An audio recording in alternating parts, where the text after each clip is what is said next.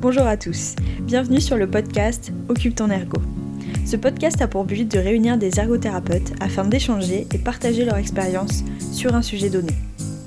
Vous pouvez retrouver ce podcast sur les différentes plateformes d'écoute comme Spotify, YouTube ou Apple Podcast. Si vous souhaitez échanger sur le sujet qui a été abordé aujourd'hui, je vous donne directement rendez-vous sur Facebook sur le groupe privé du podcast Occupe ton ergo. N'hésitez pas à y laisser un commentaire, nous vous répondrons avec grand plaisir. Je suis Marine Dahl, ergothérapeute depuis 2019 et je coordonne ce podcast. Voici un court extrait du dernier podcast enregistré où trois ergothérapeutes libéraux nous partagent leur expérience sur les besoins des parents durant l'accompagnement. Ici, nous discutons de la formation des enseignants et notamment sur les difficultés que rencontrent les enfants qu'on accompagne.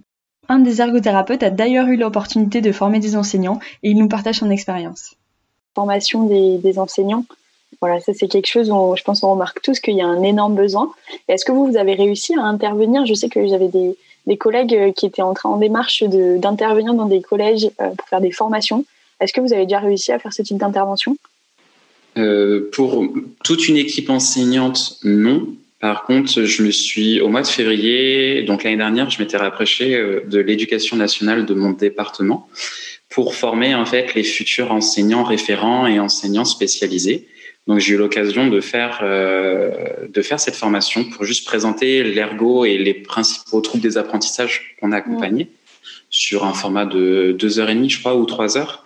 Et c'est super intéressant puisque en ah, fait ils, ils ont globalement des connaissances sur euh, les, un petit peu les pathologies, comment ça se manifeste, mais vraiment du concret, du pratico-pratique, qu'est-ce qu'on peut proposer euh, à l'enfant et, euh, et quels signes on peut repérer pour réorienter. Voilà, c'est vraiment ces choses-là. Donc c'était super formateur, même pour moi, de voir finalement euh, quel était le fonctionnement et, euh, et leur demande. Ce serait chouette d'étendre aussi aux enseignants.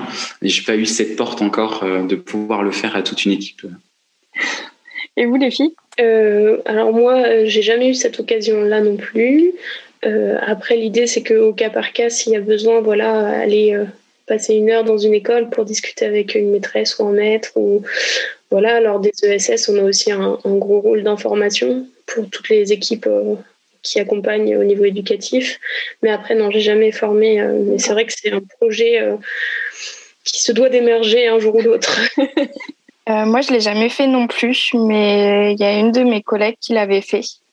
C'était une école où c'est la direction qui lui avait proposé de former. Elle avait banalisé pour la plupart des professeurs et finalement, je crois qu'il y en a eu trois ou quatre qui sont venus euh, sur plus d'une trentaine, donc elle était un peu dégoûtée. Euh, mais ça s'est pas, ça s'est pas reproduit. On devait le faire, je crois, avec une autre école, mais bah, avec les trucs de de coup de en confinement et tout ça. Enfin, il y a plein de trucs qui ont été un peu qui ont été un peu passés à la trappe aussi. Ouais, ça a beaucoup bloqué. Bah, mes collègues devaient le faire aussi avant le premier confinement et du coup, ça, ça fini sur pause. Donc, euh, ouais. Mais après, je me dis, euh, là, on est de plus en plus aussi à intervenir au niveau ergo et même il y a de plus en plus de suivi pour les enfants. Donc, est-ce qu'il n'y a pas aussi petit à petit, ça va se faire? C'est-à-dire qu'à chaque fois, par un, par un enseignant par un enseignant, on va pas arriver à ce qu'il y ait une connaissance un peu globale et qu'après, euh, entre eux, il, se passe des informations aussi. Si, j'imagine que ça va se faire progressivement. Après, ce qui est dommage pour eux, c'est que, euh, comme ils l'ont pas du tout dans leur formation initiale, c'est directement les mettre, euh, les mettre en péril quand ils vont rencontrer euh, les premiers enfants qui auront des difficultés.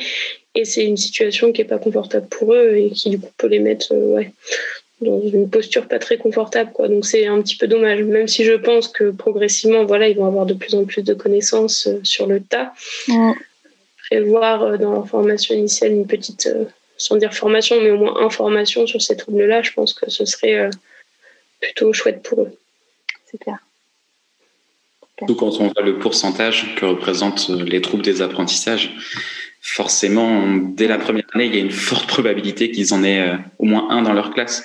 Donc, euh, ce serait nécessaire. Je ne sais même pas si c'est en vue pour que ça se fasse au niveau de la formation initiale. Je crois pas. Hein. Formation initiale, je sais pas, mais ils ont des modules d'apprentissage pour, euh, pour les informations qu'on continue, comme nous on peut avoir. Euh, ça, ça fait partie. Il y a des petits des modules qui sont sur sur les jeunes bah, qui ont des troubles des apprentissages ou même au contraire qui sont HP. Enfin, Ma mère, elle est prof et je sais qu'elle en fait et elle s'inscrit souvent à ce genre de trucs. Donc ça se fait, mais je crois pas que ça fasse partie de la formation initiale. Nous vous remercions d'avoir écouté cet extrait. Vous pouvez retrouver l'intégralité de l'épisode sur les différentes plateformes de podcast et sur YouTube.